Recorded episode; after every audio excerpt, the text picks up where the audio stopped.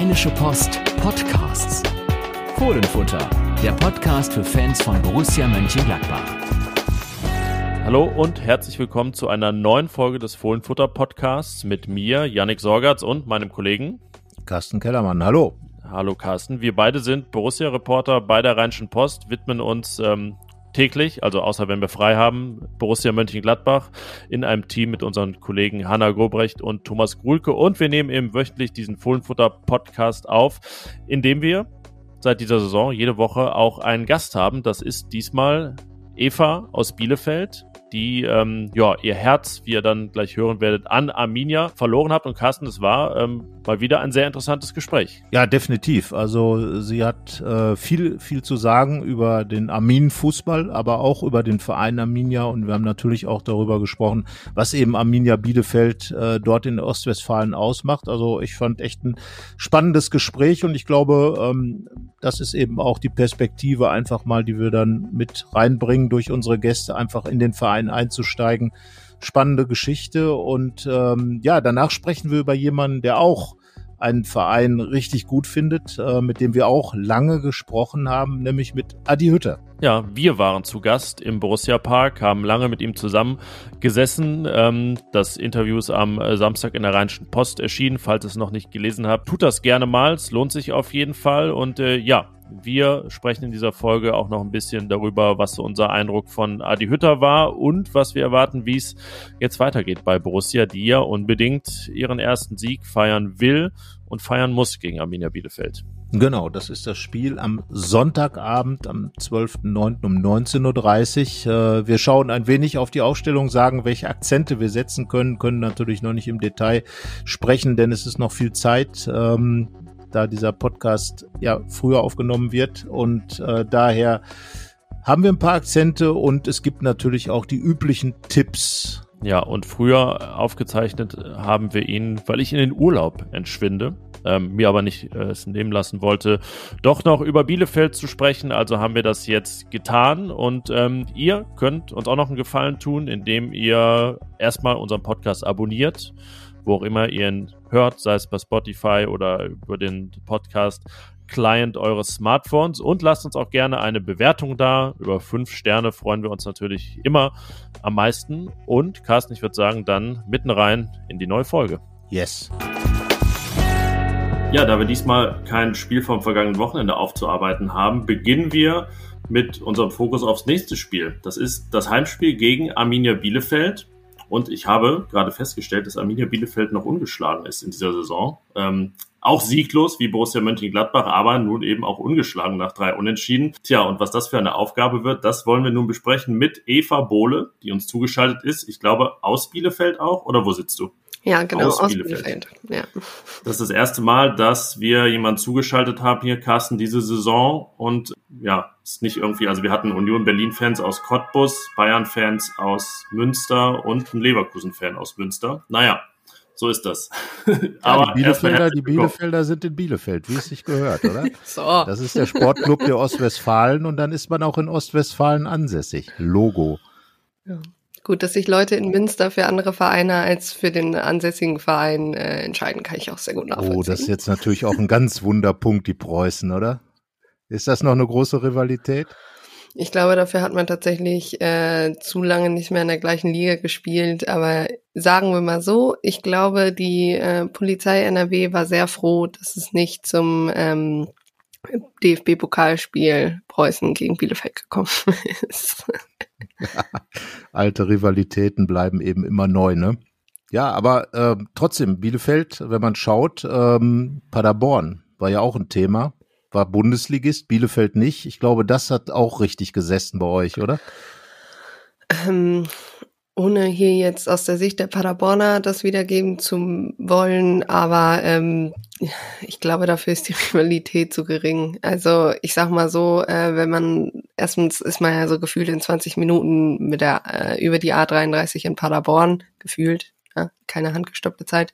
Ähm, und also ich kann mich an das letzte Auswärtsspiel da erinnern, da stand man irgendwie zusammen ähm, vor dem Bierzelt vom Stadion und hat einfach ein bisschen gequatscht. Also äh, dafür gibt's, glaube ich, einfach klar ist es, ich glaube, die Rivalität kommt meistens, wenn von Paderborn, weil das natürlich auch mit deren Vereinsgeschichte zu tun hat, die in dem Sinne natürlich auch erst später entstanden sind. Ähm, aber also ich kann jetzt nicht wirklich behaupten, dass äh, wenn ich Paderborner äh, sehe oder Paderborn-Fans, keine Ahnung, dass da besonderer Hass aufkommt äh, oder so. Das kann ich jetzt von mir aus nicht sagen. Nein.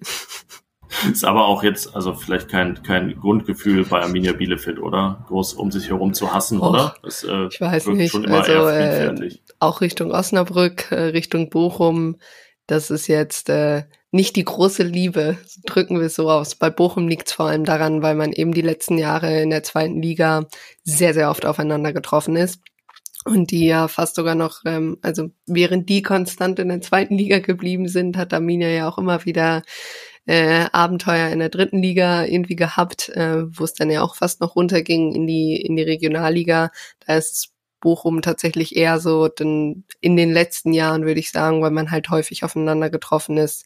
Äh, ich nehme aber an, das, das ist bei vielen Vereinen so, dass irgendwann gerade die örtliche Rivalität, also es ist ja es ist kein Westfalen-Derby, auch wenn das ganz gerne immer so ausgedrückt wird, es ist ein Westfalen-Duell oder vielleicht äh, so kann man es ausdrücken. Ähm, in, in der Theorie ist Osnabrück ja einfach auf, aufgrund doch der Nähe, obwohl es ja ein unterschiedliches Bundesland ist, es ist tatsächlich ein Derby hier. Ähm, auf jeden Fall auf Bielefelder Sicht, da weiß ich gar nicht genau, wie die Osnabrücker das sehen. Wo sortiert eigentlich Bielefeld generell ein? Du hast gerade schon Bochum angesprochen. Es gibt ja auch Union Berlin zum Beispiel. Äh, sind das so die, die Clubs in den äh, im Dunstkreis, wo sich Arminia einordnet, so auch vom, vom Gefühl her? Arminia ist ja ein sehr gestandener Bundesligist eigentlich, hat eine lange Bundesliga-Geschichte in der Vergangenheit teilweise auch vor deiner Zeit. Und ähm, trotzdem, die, ja, es ist wie es ist. Und äh, trotzdem ist es halt ein Club, der jetzt wieder wieder hochgekommen ist, zwei Jahre dabei ist. Jetzt ist Bochum nachgezogen, Union Berlin ist auch da. Ähm, wo ordnet ihr euch so ein? Hm, ich glaube tatsächlich, dass Bielefeld im Gegensatz zu Bochum immer noch ein bisschen mehr unterm Radar fliegt. Also dieses ich glaube, es liegt auch daran, weil, weil Ruhrpott-Fußball natürlich öfter mal unter diesem Kultbegriff äh, im Prinzip gewertet wird. Dazu gehört Bielefeld nicht dazu. Dazu ist, glaube ich, auch die Fußballregion Ostwestfalen zu unwichtig ähm, in, in dem Sinne. Ähm, ja, ich glaube, äh, dass man hier gar nicht mal, also hier gibt's ja immer so ein bisschen das Motto, äh, erstens, dass man hier eine Fahrstuhlmannschaft ist, zweitens immer dieses stur, hartnäckig, kämpferisch. Ähm, ich glaube, dass, dass die Bielefelder ganz gut wissen, wo man sie verorten muss äh, oder wo wir uns selber verorten. Dass äh, das zweite Jahr Bundesliga hier nicht selbstverständlich ist, zeigt auch ein bisschen, wie der Club sich, glaube ich, in den letzten 20 Jahren entwickelt hat und auch entwickeln musste, weil man eben kurz vorm ähm, auch vom absoluten Bankrott irgendwie finanziell stand. Ähm, ich, ich glaube auch, dass man sich gut daran tut, jetzt nicht an, an anderen Vereinen zu messen, weil ich glaube, dass das keinen, keinen Sinn ergibt in dem Sinne. Ja, Stichwort unterm Radar. Ich muss zugeben, ich ähm, habe mir gerade nochmal eure Transferliste zu Gemüte geführt und ähm, das mit dem ungeschlagen, ja, war mir schon klar, dass irgendwie es äh, unentschieden lastig war, aber dass es tatsächlich drei waren, fiel mir dann beim Blick auf die Tabelle so richtig auch erst auf. Also ja, ähm, muss ich zugeben, unter dem Radar trifft dann hier am Niederrhein vielleicht ein bisschen zu. Das ist jetzt keine, keine Gladbacher Arroganz, äh, weil man sagt, das nimmt man nicht ernst. Ähm, ich würde sagen, gerade in Gladbach ähm, freut man sich wahrscheinlich auch, dass das Bielefeld in der Bundesliga ist, weil es nun mal, wie gesagt hast, ja ein äh, Traditionsverein ist, der auch ähm, lange Bundesliga-Zeiten gehabt hat. Interessanterweise ja 2009 dann abgestiegen ist, noch im direkten Duell mit Gladbach. Also stecken beide tief im Abstiegskampf. Und äh, ja, jetzt sieht man sich endlich mal wieder, das zweite Mal in Folge. Und äh, ja, wie gesagt, eure Transferliste, also Hack, Serra, Krüger, Capino, Schöpf, Vasiliadis, Fernandes und noch viele andere. Ich war recht beeindruckt und äh, habe mich gefragt, wie ihr das eigentlich hinbekommen habt, 7,5 Millionen ungefähr auszugeben, ohne Geld anzunehmen. Mm, ja, erstmal liegt es äh, hauptsächlich an Sami Arabi, äh, Geschäftsführer Sport hier, ähm, der jetzt schon über zehn Jahre im Verein ist und ich glaube, das erste Mal Geld in die Hand nehmen durfte weil man eben mehr oder weniger dann gesagt hat, gut, in irgendeiner Art und Weise müssen wir natürlich Geld ausgeben, dass das nicht über 15 Millionen sein werden, waren, glaube ich, auch vielen klar. Deshalb ist ja beispielsweise auch ähm, keine Verpflichtung von Ritsu Doan zustande gekommen, der ja im letzten Jahr Leihspieler hier war, weil der alleine um die fünf bis sechs Millionen gekostet hätte. Und das dann natürlich so gewesen wäre, dann hätte man für eine Position im Kader einen Spieler gehabt, wo man ungefähr weiß, was man von ihm bekommt, aber für die restlichen Positionen, gerade im Angriff, was ja ein großes Problem war mit nur 26 geschossenen Toren in der letzten Saison, ähm, dann hätte man da einfach keine finanziellen Mittel mehr gehabt.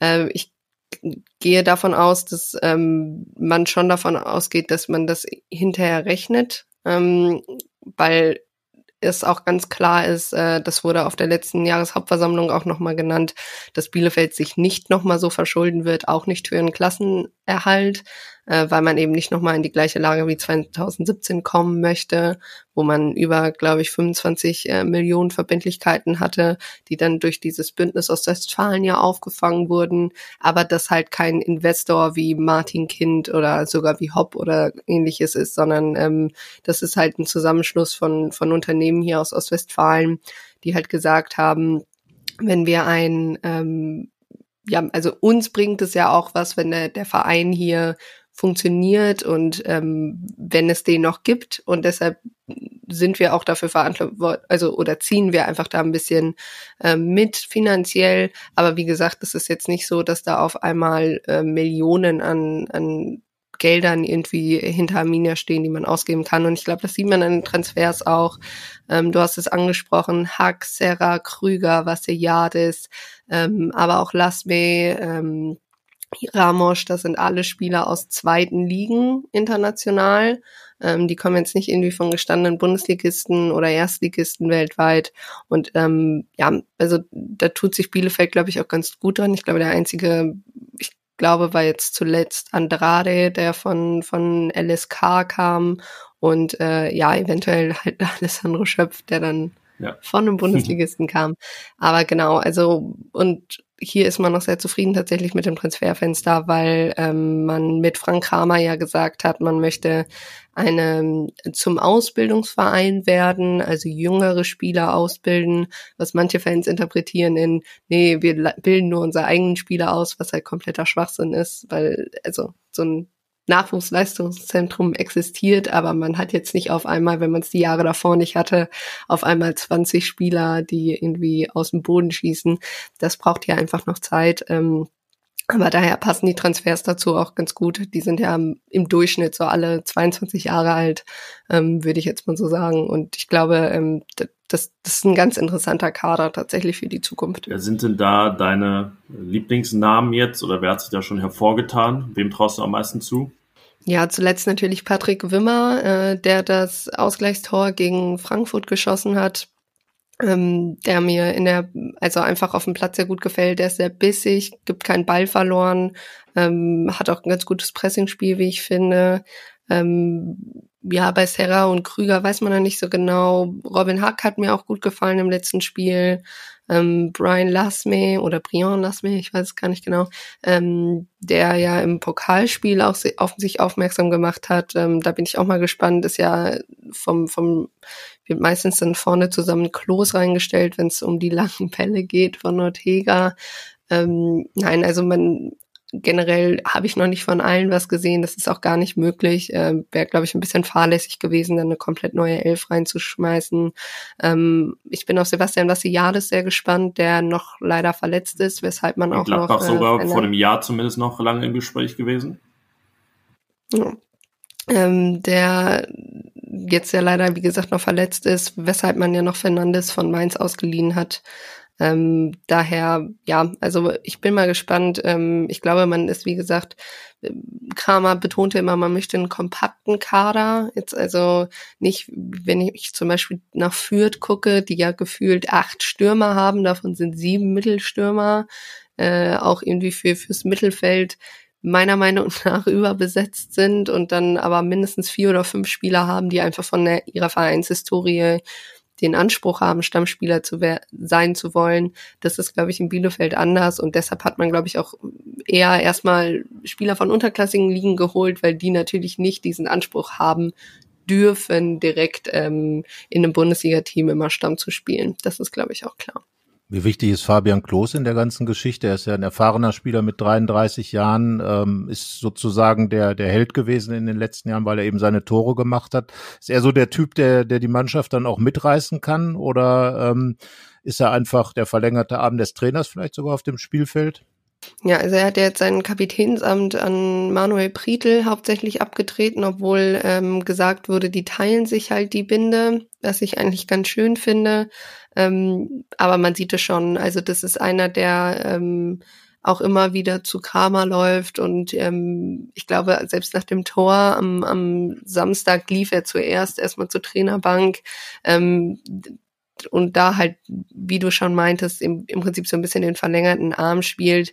Äh, der ist unfassbar wichtig fürs Team, äh, weil er immer wieder anpeitscht, ähm, weil er auch immer wieder ähm, ja auch den, das Gespräch mit den Fans sucht, aber auch im Prinzip sich nie, äh, also immer auch vor die Kamera tritt, ähm, sehr ehrlich ein Spiel analysieren kann und er ist auf jeden Fall auch einfach noch als Anspielperson extrem wichtig. Bälle fast festmachen ähm, ist halt haupt, also wenn man sich zum Beispiel auch das, das Tor vom Wochenende anguckt, das ist ja ein weiter Abwurf von Ortega, der bei Klos landet, der das weiterleitet und in, im Endeffekt dann ja das Tor für, für Wimmer auch vorbereitet.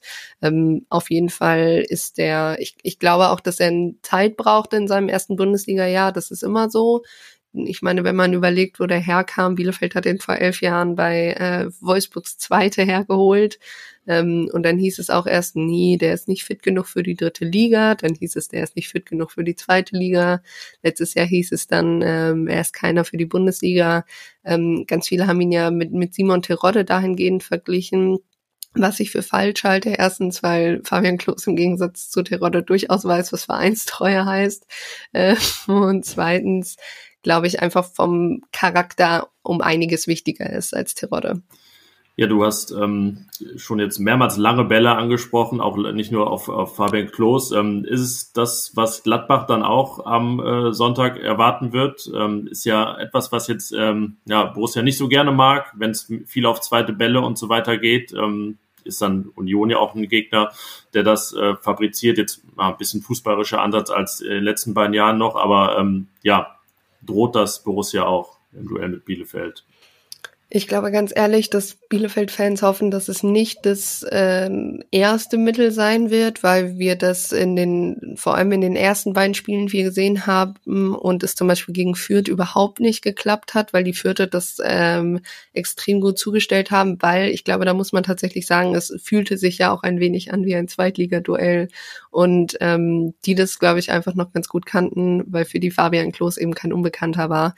Ähm, man hat jetzt im letzten Spiel schon mal gesehen, wenn halt ein Hack und ein Krüger auf dem Platz stehen, dass man schon mehr ähm, spielerisch lösen will, vor allem in der zweiten Halbzeit.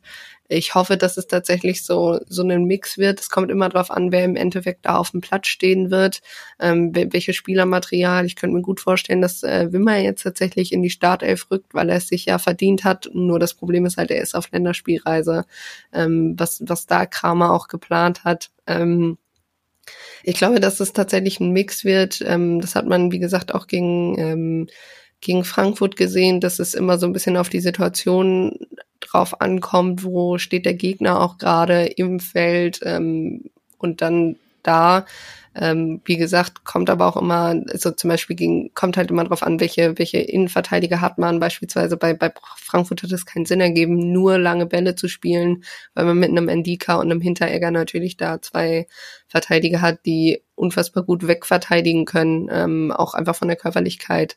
Und das wird dann bei Gladbach, glaube ich, auch erstmal die Frage, wer da überhaupt in Verteidigung spielt. Wenn ich das richtig gesehen habe, ist die Verletztenliste ja generell auch nicht so ganz kurz. Und ähm, sind zwar zwei hochwertige, hochpreisige Innenverteidiger mit Elvedi und Ginter, aber tatsächlich ist das Kopfballspiel nicht ihre allergrößte Stärke. Ja, ja. dann könnte man das ausnutzen. Ich glaube, das erste Ziel ist erstmal, dass es besser wird als das letzte Spiel in Gladbach. 5-0 muss nicht werden. Wie groß ist eigentlich der Unterschied? Du hast gerade das 5-0 angesprochen. Äh, das war ja natürlich auch ein guter Tag von Gladbach, aber ich glaube, es war fast der mieseste Bundesliga-Tag von Bielefeld der vergangenen Saison, wenn man so gesehen hat, wie, äh, wie frei die Gladbacher sich da entfalten durften und machen und tun durften. Ist Bielefeld auswärts was völlig anderes als Bielefeld auf der Alm? Finde ich schwierig, weil es diese Saison die Karten neu gemischt werden, dadurch, dass Fans ins Stadion zurückkehren. Also gerade hier in Bielefeld hat man es durchaus gemerkt, dass äh, Fans wieder da sind, weil sie eben doch noch mal so die letzten Prozente geben, weil man sie nicht, ähm, ja, weil man die Mannschaft vielleicht auch eine bestimmte Spielweise nicht durchgehen lässt. Ähm, das Interessante war ja das Gladbach-Spiel, da hat Kramer ja einmal was Neues probiert und äh, ging dann baden, aber es war interessanterweise auch seine letzte Niederlage. Also generell haben wir unter Kramer ja erst dreimal verloren in der Bundesliga beziehungsweise in Pflichtspielen und dieses 5-0 gegen Gladbach war eben ähm, das äh, dahingehend das, das letzte, die letzte Niederlage unter ihm. Ähm, ich gehe nicht davon aus, dass wir ähnliches wieder sehen, weil ich glaube dafür, dass noch zu nah dran ist. Ähm, ich möchte keine Prognose ausge ausgeben, wie das Spiel ausgehen wird, weil ich dafür finde, ähm, ich habe Gladbach gegen, gegen Bayern über 90 Minuten gesehen, habe da sehr gute Ansätze ähm, gesehen. Ich fand zum Beispiel Joe Skelly da unglaublich gut, aber gefühlt äh, ganz, ganz viele Spieler, die in diesem ersten Spiel gegen Bayern ja wirklich ähm, meiner Meinung nach überragend war, auch einen, einen Flo Neuhaus unter anderem, ähm, konnten daher nicht mehr so ganz dran anknüpfen. Ähm, deshalb finde ich so schwierig, weil natürlich gerade nach diesem Spiel gegen Union werden die natürlich auch sagen, gut, äh, so eine Leistung nicht nochmal. Ähm, ich bin auch gespannt, wie flexibel da Adi Hütter sein wird, ob ähm, vielleicht Skelly, ich glaube, der hat ja gegen Bayern Linksverteidiger gespielt und musste jetzt Rechtsverteidiger spielen. Genau, was eigentlich seine angestammte Position ist. Auch. Ja, genau. Ja. Ich fand ihn tatsächlich links irgendwie einfach, irgendwie hat er da mutiger gespielt. Vielleicht lag es auch einfach daran, dass es die Bayern war und wo er dachte, naja. Ich glaube, es lag vielleicht daran, dass er Hannes Wolf vor sich hat. Das war ein ganz gutes Defensivduo, weil Hannes Wolf da ja unfassbar giftig ist und die rechte Seite dann mit Jonas Hofmann, gerade in den letzten beiden Spielen, ja, ist dann, ist dann eine andere Konstellation. Genau, und deshalb finde ich es auch so schwierig, weil ja ähm, ne, mit Ginter, wo man nicht weiß, Corona, äh, wann kommt er zurück ähm, und dann halt auch, ich glaube, Embolo weiß man auch nicht so ganz, wann er zurückkehrt. Ähm, Tyram ist ja definitiv raus. Also ich glaube auch, dass es schwierig wird. Ich, ich glaube halt einfach nicht, dass wir eins zu eins das weder das ähm, Hinspiel damals hier in Bielefeld sehen wird, wo Gladbach ja eigentlich auch über 90 Minuten dominiert hat, ähm, als auch dies ähm, eben das Spiel gegen äh, jetzt zuletzt ähm, das 5-0, weil ich glaube, man jetzt ja auch einen anderen Trainer hat. Also damals dieses ist halt immer so ein bisschen dumm, gegen Marco Rose mit einer Raute zu spielen, weil das beherrscht er halt ganz gut. Und Karma dann natürlich auch mit Raute gespielt hat, das war dann wiederum nicht so schlau. Und äh, dann natürlich die, die Fehler auch gut aufgezeigt waren. Da bin ich jetzt mal gespannt, wie es ähm, mit Adi Hütter ging. Äh, mit einem Gladbacher äh, Team unter Adi Hütter wird. Äh, wie gesagt, ich finde es super schwierig ähm, einzuschätzen, weil Bielefeld auch so zwei unterschiedliche Halbzeiten jetzt zuletzt gezeigt hat. Ja, ein Tipp wirst du gleich allerdings nicht herumkommen, auch wenn es noch einigermaßen hin ist. Da können wir dich schon mal seelisch und darauf vorbereiten, dass du gleich irgendwelche Zahlen nennen musst. Ähm, aber äh, du hast ja gerade schon angesprochen, eine Wiederholung erhofft sich Bielefeld natürlich nicht, äh, kann man auch nicht von ausgehen. Adi Hütter sagt natürlich ganz klar, äh, das sollte dann schon der erste Saisonsieg sein und Gladbach hat natürlich auch den Anspruch, Mannschaften wie Bielefeld zu Hause zu schlagen. Ich glaube, das ist jetzt nichts, was auch arrogant rüberkommt, sondern das sollte Borussia Mönchengladbach auch haben. Ähm, was traust du denn Bielefeld generell in dieser Saison zu? Ich meine, es ist die zweite Saison nach dem Aufstieg. Da sagt man immer, die ist eigentlich schwerer als die andere. Ähm, vergangene Saison der, der kuriose Trainerwechsel, der sich im Nachhinein aber als absolut richtig herausgestellt hat. Also in Bielefeld trifft man auch unpopuläre Entscheidungen, die dann aber wirklich langfristig gedacht sind. Jetzt ist allerdings der Sportdirektor in Köln äh, im Gespräch. Also viel, viel Bewegung auch darum. Ähm, wo würdest du sagen, landet Bielefeld am Ende? Wird es eine Abstiegskampfsaison oder vielleicht sogar was sicheres?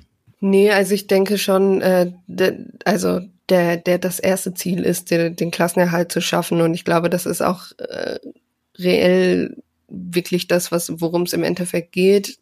Ho man hofft hier natürlich, dass es nicht wieder am letzten Spieltag zu diesem ähm, Clash da im Prinzip kommt. Ähm, ich glaube, Bielefelds Vorteil ist tatsächlich, dass man Mm, Bochum könnte ich noch ähnliches zutrauen wie Bielefeld, obwohl man, ähm, obwohl ich mir da noch nicht sicher bin, ob die nicht ähnliche Probleme haben werden, bekommen werden wie Bielefeld, wenn es um Tore, ums Tore schießen geht. Ähm, und mit Fürth, äh, die einfach, wie eben schon angesprochen, meiner Meinung nach viel zu großen Kader haben und deshalb da einfach keine Konstanz reinbringen würden. Deshalb, das soll wirklich auch gar nicht arrogant klingen, aber ich glaube, für Fürth wird es um einige schwerer als für Bochum in der Liga zu bleiben. Ähm, was so ein bisschen fehlt, finde ich, ist halt so ein Schalker aus der letzten Saison. Man könnte jetzt vielleicht ein bisschen Richtung Hertha gucken, was da jetzt ja auch transfertechnisch irgendwie ausgeblieben ist. Ähm, aber natürlich haben die immer noch ähm, Qualität im Kader.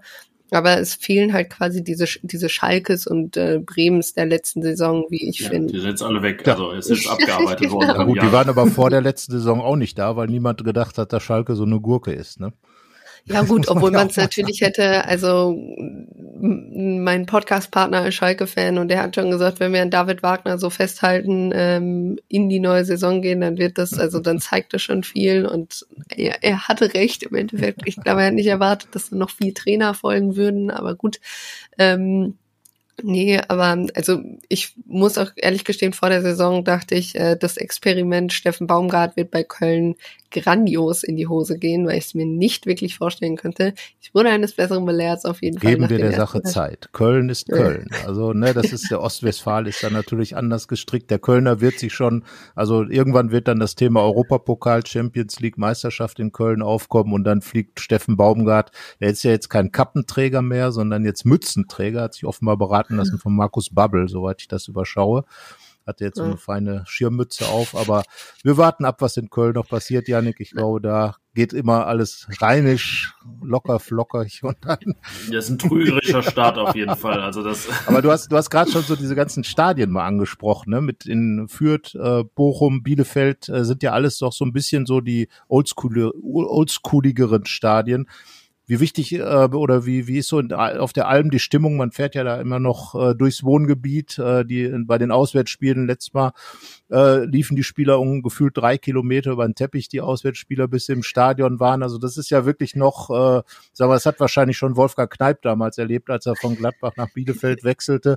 Ist das das, was den Verein am Ende auch ausmacht, dass er wirklich noch so ein bisschen oldschool ist und so in dieser ostwestfälischen Gegend dann jetzt ähm, sich da so ein bisschen wieder als, ja, ja, wie gesagt, Sportclub der Ostwestfalen. Ne? Ja, auf jeden Fall. Also diese, ne, wie man hier sie natürlich nennt, die Alm, ähm, es, es hat seinen Charme. Also ich glaube, äh, seit Ewigkeiten müsste eigentlich dieser Auswärtsblock mal äh, verändert werden. Da passiert relativ wenig. Wenn wurde der eher äh, negativ aufgerüstet. Ähm, Nein, aber also ich meine alleine, dass äh, in dieser Saison dann Arminia mal gesagt hat, okay, ihr könnt ab jetzt auch mit EC-Karte bei uns zahlen. Äh, Was, die gibt's so jetzt schon in Ostwestfalen. Nein, ich bin ganz froh, dass man hier sich gegen eine, ein geschlossenes Bezahlkartensystem entschieden hat. Ich glaube, das war so ein bisschen der Vorteil. Ähm, da hat Arminia gesagt, das wollen wir nicht. Wir bieten das an, so eine Bezahlkarte, aber man darf ja auch einfach mit Karte zahlen, was ich sehr angenehm finde. Ähm, ja, klar, sagen wir mal so, die Digitalisierung des Stadions stand nicht auf äh, der obersten Liste, glaube ich, die letzten Jahre. Es funktioniert aber schrittweise was. Ähm, aber ich bin sehr froh, dass wir dieses Stadion im Westen halt haben, ähm, wie es auch in einem der Lieder gesungen wird. Ähm, jeden zweiten Samstag an den Häusern im Westen entlang. Ähm, das ist äh, ja, das, das ist irgendwie, glaube ich, so, so eine Melancholie. Ich glaube, wenn wir das nicht mehr hätten, wird hier die Stadt ein bisschen brennen. ich glaube, es würden Fans auch nicht akzeptieren.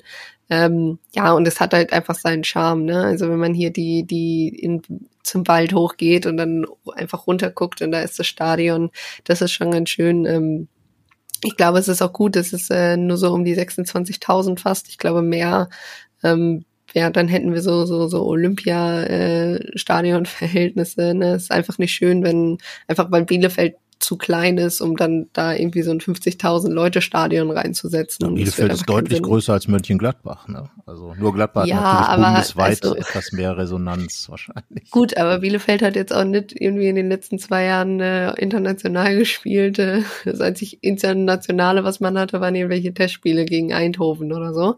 Ähm, ich glaube, da tut man sich schon ganz gut dran. Wie gesagt, ähm, das, das ist den Bielefelder Verantwortlichen ja auch immer sehr wichtig, wissen, wo man herkommt, was man auch hat. Äh, nach einem Jahr Bundesliga jetzt nicht so tun, als könnte man in der nächsten, im nächsten Jahr ähm, irgendwelche oberen Ränge angreifen und wer, wer man jetzt, weil zwei Aufsteiger vielleicht mit nicht so einem großen Namen wie, keine Ahnung, Hamburg und äh, weiß ich nicht, Schalke jetzt hochgekommen sind oder so, dass man, dass man, dass das dann jetzt alles von alleine geht. Ähm, das, das weiß man schon ganz genau, das wissen die Fans aber auch. Also hier steht keiner am Anfang und sagt so, ja, ne, machen wir jetzt, was der Union Berlin gemacht hat, nächstes Jahr Conference League. So, so steht hier keiner. Das ja, und das Wort sieglos hat noch keiner in den Mund genommen. Also es wird schon betont, dass man ja auch ungeschlagen ist. Also es wird nicht bemängelt, dass es noch keinen Sieg gab. Gut, also man ist hier schon kritisch. Äh, was ich ein bisschen schade fand, ist, dass nach dem Spiel gegen Fürth äh, so ein bisschen Kramer angezählt wurde. Also so, so Kommentare aller, ähm, der muss sich hier erstmal noch beweisen. Fand ich ehrlich gesagt ziemlich daneben. Ähm, weil, also er hat mit uns den Klassenerhalt geschafft und auch wenn es noch genug Stimmen geben, die behaupten, äh, das hätte Uwe Neuers auch geschafft. Ähm, das halte ich für utopisch, weil Frank Kramer im Gegensatz zu Uwe Neuhaus sich äh, besser auf die Gegner einstellen kann, nicht so sehr in seiner Spielweise festhängt, äh, flexibler ist und sein will. Ähm, das nur noch dazu. Also ich glaube, gerade wenn man sich anguckt, wer eben noch keine, auch keine Sieger eingeholt hat, ähm, und dass wir aus dem letzten Jahr wissen, dass ein Sieg am zweiten Spieltag nicht bedeutet, dass danach alles gut läuft, weil danach kam nämlich diese Sieglos-Serie von, glaube ich, acht oder neun Spielen. Ähm, das weiß man hier schon. Und ich glaube, es ist einfach wichtig, bis jetzt äh, mit nicht wahnsinnig vielen Gegentoren in diese Saison zu starten. Und eben ohne Niederlage ist, glaube ich, eher das, was man hier hat. Also ungeschlagen in dem Sinne. Und man ist Borussia Mönchengladbach da viele Schritte voraus. Gegentore kann man auch in Gladbach bislang, sieben an der Zahl. Ähm, und eben diese zwei Niederlagen. Jetzt äh, haben wir es dir schon angedroht dass wir immer, wir wollen immer zwei Zahlen, zwischen denen ein Doppelpunkt steht. Äh, du kannst auch äh, aus Spaß 17 zu 18 sagen, aber keiner ist hier zu Gast, ohne einen Tipp abzugeben fürs Spiel. Aha. Okay, ähm, schwierig. Ich, ich bin ja so ein bisschen äh, abergläubisch, wie glaube ich jeder zweite Fußballfan, äh, auch wenn sie es vielleicht nicht zugeben würden. Ähm, ich tippe nie gegen mein Team. Ähm, aber ich glaube, in Anbetracht der Tatsache, was wir die letzten Wochen gesehen haben, ich gehe, glaube ich, mit einem 1-1, wenn ich das darf. Darfst du, ja, ist ja eine logische Fortsetzung der, der Serie und ähm, ist ja auch nach Freiburg, Fürth und Frankfurt sind es jetzt die Fohlen halt, ne? Also das ist dann zumindest ein bisschen F. ähm, jetzt haben wir über die Alm gesprochen. Ich muss zugeben, weder privat noch beruflich habe ich es bislang auf die Alm geschafft. Das steht Schande. ganz groß auf der Liste für, für diese Saison. Ja, ich, Carsten, ne, kannst, kannst du dir schon mal merken, dass wir da hinfahren? Ich habe es verhindert. Ich ähm. habe es verhindert. Ich fahre ja gern. Ich komme ja aus dem südwestfälischen Original, bin dann ins Rheinland gezogen und äh, da ist die Alm natürlich aufgrund auch von Verwandtschaft in Bielefeld schon immer mal da gewesen. Also von daher und ja, sowas habe ich natürlich. Nein, nicht. Das, das ist ja auch weit, weit weg. Man, man ist ja immer verwundert, wenn man nach Bielefeld fährt, wie groß unser Nordrhein-Westfalen ist, ja. Aber ähm, das ist schon ein Stück. Ist das, echt ein Stück, also ja. sagen wir mal so, man ist genauso schnell in Frankfurt von Mönchengladbach aus wie in Bielefeld. Also von daher aber ich finde, die Alm hat halt echt Charme und es gibt ja auch viele, viele historische Verbindungen zwischen den Clubs, wenn man Ewald Lien denkt oder Wolfgang Kneip, Oliver Neuville hat da gespielt, Torben Marx etc. pp. Also äh, und es gab ja auch schon wichtige Spiele in der zweiten Liga damals. Also da ist ja schon eine Verbindung da und ich glaube auch so ein Club wie Bielefeld ist bei Gladbach-Fans, weil er eben auch einen gewissen Kultfaktor hat, äh, schon ganz gut angesehen. Da riecht's halt noch nach Bratwurst, ne? Bitte? das böse Wort Kult. Ja, darf man das nicht? Ja, darf man kein Kult sein in Bielefeld? Ist nicht böse gemeint. Ich, ich glaube, das Wort Kult äh, hat in den letzten Jahren mit einem bestimmten Berliner Verein ein wenig äh, den Charme verloren, sagen wir es so. Das ist jetzt aber das ist gut gesagt. ja, das hatten wir, hatten wir letzte Woche. Da hatten wir, ja. hatten wir Union hier. Da wird drauf getanzt, ne? Auf dem Kult. Ja. ähm, ja, jetzt äh, noch die Frage, ob du denn den Weg nach Gladbach findest zum Auswärtsspiel. Es dürfen ja, das sind äh, erstmals wieder Auswärtsfans in Borussia Park.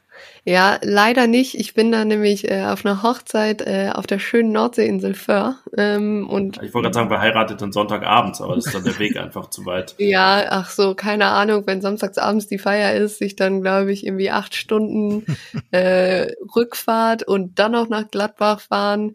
Das, äh, sagen wir mal so, das mache ich nicht mehr mit. Aus dem Alter bist du raus. Ewige. Nee, tatsächlich bin ich damals für das Pokalspiel gegen Gladbach, äh, der, das glorreiche Weiterkommen im Elfmeterschießen, bin ich tatsächlich äh, zurückgefahren äh, an einem Tag für das Spiel abends äh, um 20.30 Uhr. Das ähm, war erfolgreich war aber auch anstrengend. Aber du hast gesagt, du bist abergläubig. Das müsste ja eigentlich heißen, dass du das definitiv tun musst. Nee, nee, nee. Dann hab, das dachte ich nämlich auch. Und das letzte Mal, als ich das gemacht habe, haben wir dann, glaube ich, 3-1 gegen Ingolstadt verloren. Das muss Ganz wichtig beim Aberglauben, wenn es nicht mehr klappt, sofort damit aufhören mit irgendeinem Ritual und nicht weiter dran, sondern was Neues suchen. Janik, wir müssen noch das tippen, glaube ich. Die erste Regel des Aberglaubens. Achso, wir müssen ja, auch noch ja, tippen. Ja, ja, stimmt. Ja, Gott, ja, ich würde mich auch nach unseren, unseren bisherigen Tipps diese Saison, würde ich mich auch ja, nach dem Motto vier Tore in Leverkusen. Ich habe 2-2 2 getippt und vier Tore sind es ja auch geworden. ich habe schon, ich hab schon verdrängt, was wir gegen Union getippt hatten. Das ich habe mit Sicherheit 2-2 getippt. Ja, ja, ja gut, hätte ja fast geklappt noch. Ach, keine, keine Ahnung, ähm, ich, ähm, also wirklich keine Ahnung. ich sage jetzt einfach 2-0 Gladbach. Ja. Das ist so, das nicht zu weit aus dem Fenster gelehnt und. Ach, irgendwie kam mir gerade einfach so ein 3-0 irgendwie, muss ich jetzt leider sagen, äh, in den Kopf, weil, weiß ich nicht, Bielefeld, Gladbach, Bielefeld 3-0 ja, ich glaube, ich glaube, das kann man so sich auf einer Anzeigetafel vorstellen. Und, äh, oder halt auch nicht. Ja, oder halt auch nicht. weiß. Also, ähm, nee, also ich sag mal 3-0. Ich glaube, das ist so ein Spiel, wo sich Gladbach vielleicht ein bisschen freispielt dann. Aber da werden wir ja gleich noch ausführlicher drüber reden. Und ähm, aber das 1-1, ja, also Bielefeld. Aber Eva, wenn er dann wieder bis zum nächsten Duell ungeschlagen bleibt, kannst du doch gut damit leben. das stimmt. Das wäre mal eine Hinrunde, ne? ich wollte gerade sagen, nehme ich. Außer es wären nur unentschieden, dann können wir da nochmal drüber diskutieren. Ja gut, ja, gut bei der ne, 0-0-1-1-1-1 ist nicht auszuschließen. Aber was war in eurem Pokalspiel los? Das ist 6-3. Also ja, ja, ja, ja. Ich dachte zwischendurch, ich wäre in einer Utopie gelandet, weil also in einem äh, in einem Spiel gefühlt mehr Tore geschossen als in 20 Spielen davor. nee, war witzig. Da war ich tatsächlich auswärts. Das äh, war eine gute erste. Oh ja, Bayreuth ist das ja nett. Ja, war ein bisschen verstörender Stadionsprecher, aber sonst war Bayreuth ganz Was macht denn ein verstörender Stadionsprecher? Ah, Darth Vader Stimmen imitieren okay. bei Einwechslungen und sowas. So ein bisschen merkwürdig. Kann man, oh ja, okay, das äh, auch äh, Fußball in Bayreuth muss zum großen Happening werden. Torfußball. Ja. Ähm, ja, ich würde sagen, wir haben äh, alles besprochen, was dieses äh, Spiel am 12.09 im Borussia Park tangiert. Bin gespannt, wie viele Zuschauer da sein werden. 25.000 dürfen. So top ist der Vorverkauf nicht angelaufen, trotz äh, recht günstiger Preise eigentlich. Ähm, aber das sieht man ja derzeit an vielen Bundesliga-Standorten. Tja, und du dann auch nicht da. Na gut, dann äh, wird es noch schwerer mit 25.000. Aber wir ähm, ja, sagen erstmal Danke, dass du zu Gast warst, wünschen dann eine schöne Hochzeit auf Föhr. Ja, vielleicht sitzt du dann ja auch am späten Sonntagabend da und denkst, ja, Gut, dass ich nicht hingefahren bin.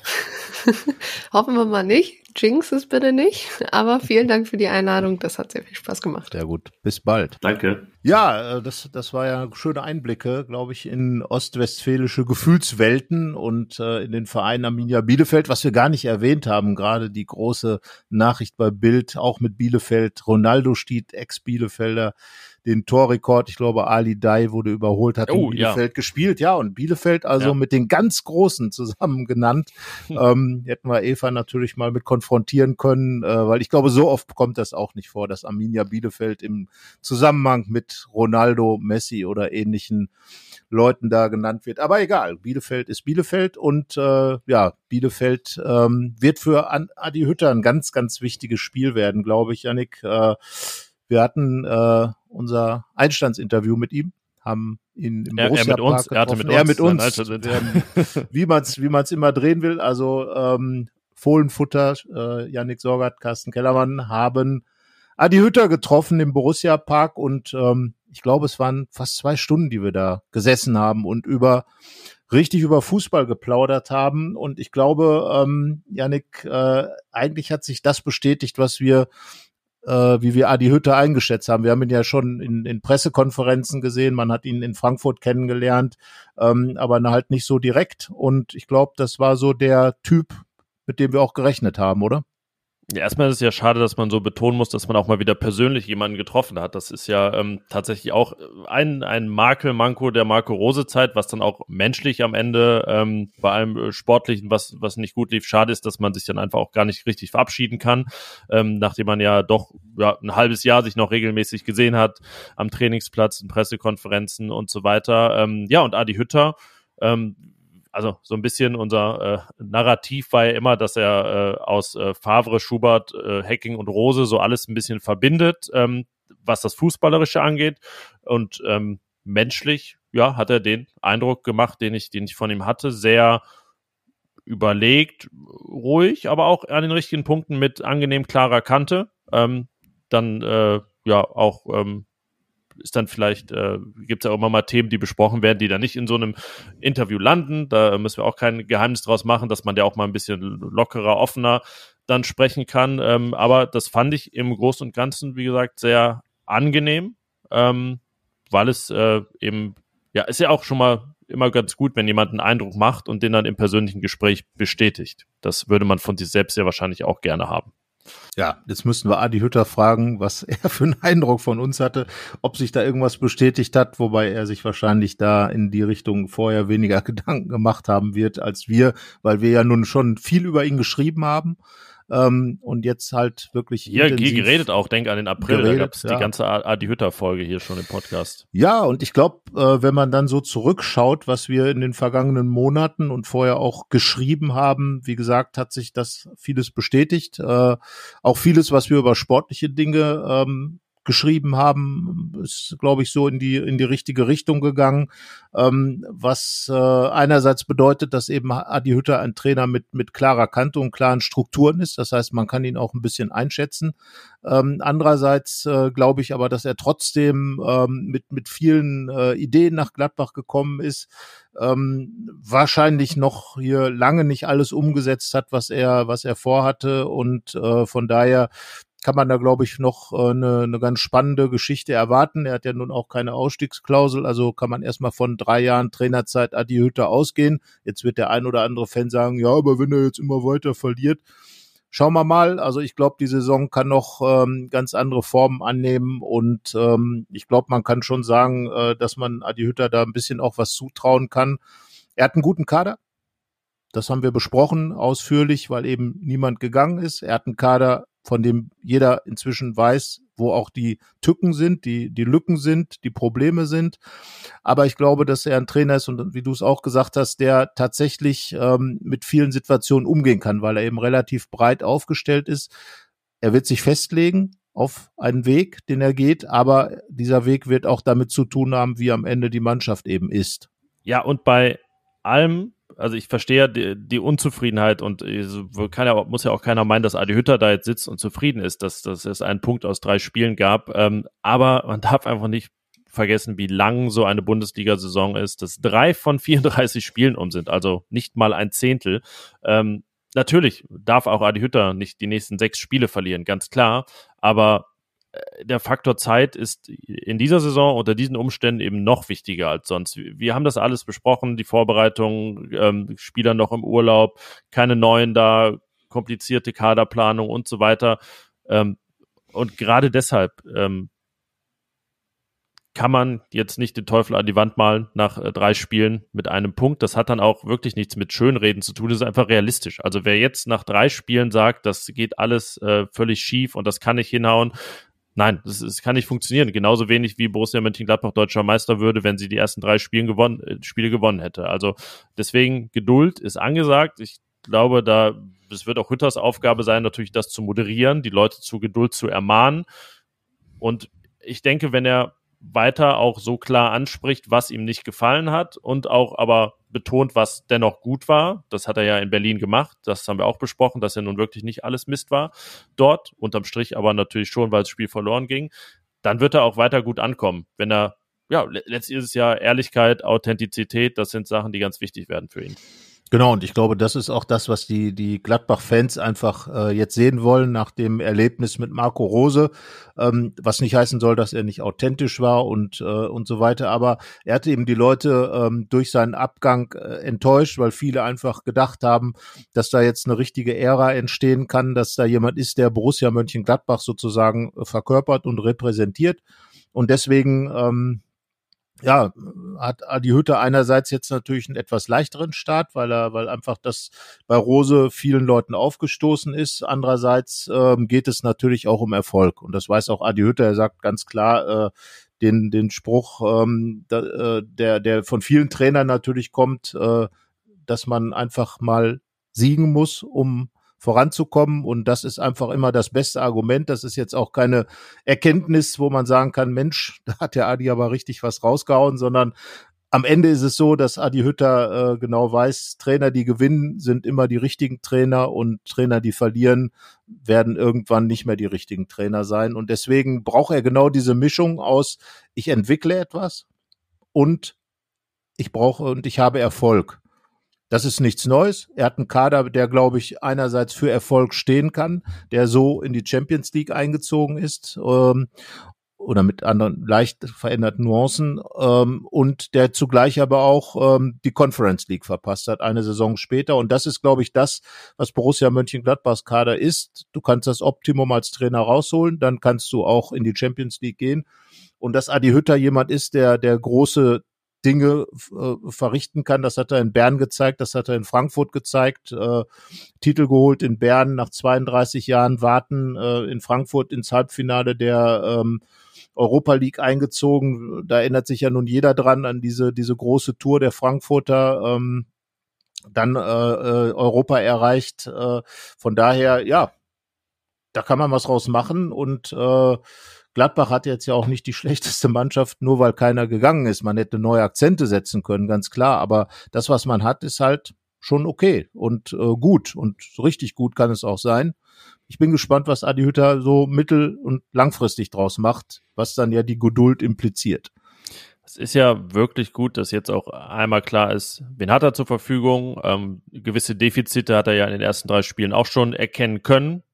Kann man tatsächlich sogar auch so drehen, dass es gar nicht schlecht war. Ne? Also irgendwie so drei Siege, die Augenwischerei gewesen wären mit, mit Glück und so weiter, ähm, hätten dann vielleicht auch nicht den also natürlich ist es positiver, ja, neun Punkte zu holen als ein Punkt, aber ähm, das äh, muss dann auch nicht immer das Wahre sein. Und jetzt kann er halt wirklich seine Liste abarbeiten. Ob das jetzt dann nach und nach äh, ein Projekt nach dem anderen ist oder irgendwie alles gleichzeitig, das, das wird er schon ähm, für sich selbst entscheiden, wie er da die Prioritäten setzt. Es ist tatsächlich so, dass irgendwie der Aufbau, die Vorbereitung jetzt so richtig beginnt. Ähm, in dieser Woche auch nicht so wirklich, muss man sagen, weil viele Spiele noch auf Länderspielreise sind, aber ähm, es wird ganz interessant, wie sich das jetzt so, ich sag mal, wirklich bis Weihnachten in den, in den drei, gut drei Monaten dann entwickelt. Dann ist man schon eine ganze Ecke schlauer und wird ja im besten Fall, daran wird Adi Hütter dann auch gemessen werden, Entwicklungen sehen. Also Dinge, die, die dann entstanden sind, Dinge, an denen er gearbeitet hat. Ja, also das, das ist natürlich schon verpflichtend. Also es ist, äh, wie bei jedem Trainer nützt es natürlich nichts, äh, darüber zu philosophieren, was er denn alles kann, wenn dann nichts kommt. Aber auch das, äh, äh dafür ist Adi Hütter äh, ja ein erfahrener Trainer, weiß er und äh, wird dann entsprechend ähm, auch sich daran messen lassen wollen. Er ist ja hergekommen, um Erfolg zu haben. Also natürlich sagt er, er entwickelt gerne, aber er entwickelt vor allem gerne erfolgreiche Mannschaften. Äh, wir haben ja schon das ein oder andere Mal sein Buch angesprochen, Teamgeist. Ähm, da geht es tatsächlich darum, mit welchen Kniffen man eine Mannschaft äh, zusammenbaut, äh, welche, welche Elemente da wichtig sind, die einfach zum Erfolg führen. Das heißt nicht Meisterschaften, aber meisterhafte Teams, die eben wirklich richtig viel rausholen aus dem, was möglich ist. Und viel rausholen aus dem, was möglich ist, ist in Gladbach einfach ein Europapokalplatz. Und äh, das kann die Conference League sein, das kann die Europa League sein, das kann die Champions League sein, aber eins von den dreien soll es dann auch sein. Und das ist die Aufgabe, die auch Max Eberl klar an Adi Hütter formuliert hat, die Rückkehr nach Europa. Und ich glaube, daran lässt sich der, der Adi Hütter auch messen. Also das, äh, das ist auch nichts, was er in irgendeiner Form zurücknimmt. Im Gegenteil, äh, ich glaube, er wird sogar höhere Ziele ansetzen, als, als man sich vielleicht vorstellt. Aber er wird auch erstmal Zeit brauchen, genau zu schauen, was habe ich denn eigentlich für Möglichkeiten, was steckt in dem Kader am Ende drin. Jordan Bayer zum Beispiel ist auch einer, auf den er schauen wird, andere die jungen Spieler, natürlich aber auch die alten, die gesetzten Spieler. Was ist mit Dennis Zakaria? Ich glaube, da ist er sehr froh, dass er den noch weiter zur Verfügung hat. Was ist mit, ähm, was ist mit Chris Kramer? Was ist mit Lars Stindl? Was ist mit Alassane Player? Alle noch nicht so in Form. Ähm, also ich glaube, für, für Adi Hütter ist wirklich einfach ein spannendes Projekt, aber er sieht einfach die Perspektive in Mönchengladbach. Das waren zwei Dinge, die ihm auch hängen geblieben sind aus unserem Interview, dass er erstmal betont hat, wie viel Bock er auf Gladbach als Verein hat, dass das schon ein Gesamtkonstrukt ist mit der Tradition, dem großen Stadion, den Fans, ähm, den Möglichkeiten, was ihm sehr zusagt und dass er auch äh, explizit gesagt hat, er sieht sich als jemand, der ein Entwickler ist, ein Entwickler von Spielern und äh, von Mannschaften. Und das ist natürlich das, was ihn letztendlich dann zu dem Trainer macht, von dem Max Eberl sagt, er ist der äh, passendste Trainer für Borussia Mönchengladbach, weil das sicherlich Komponenten sind, die dann auf so einer Liste äh, bei, bei Manager Max Eberl ganz oben standen. Und äh, bei, bei Hütter würde ich tatsächlich diesem Wort Entwickler, äh, dieses auch noch das Wort Erfolg dazu mengen. Das ist ja ein Erfolgsentwickler, weil damit ist das, was er eigentlich auch hier tun soll und will, dass er eben aus dieser Gladbacher Mannschaft äh, eine Mannschaft macht, die eben hungrig auf diesen Erfolg ist. Ähm, und äh, wie gesagt, in Bern, in Frankfurt hat er das getan. Und ähm, wenn er das, was er dort gemacht hat, die Mannschaften, die Vereine nach Europa führen, hier auch macht, dann ist es eben erfolgreich. Und darum geht's. Es geht darum, auch erfolgreich junge Spieler äh, heranzuführen an Qualitätsfußball, zu schauen, ob dann ein Jordan Bayer tatsächlich ein guter Bundesligaspieler sein kann und nicht nur ein Versprechen ist.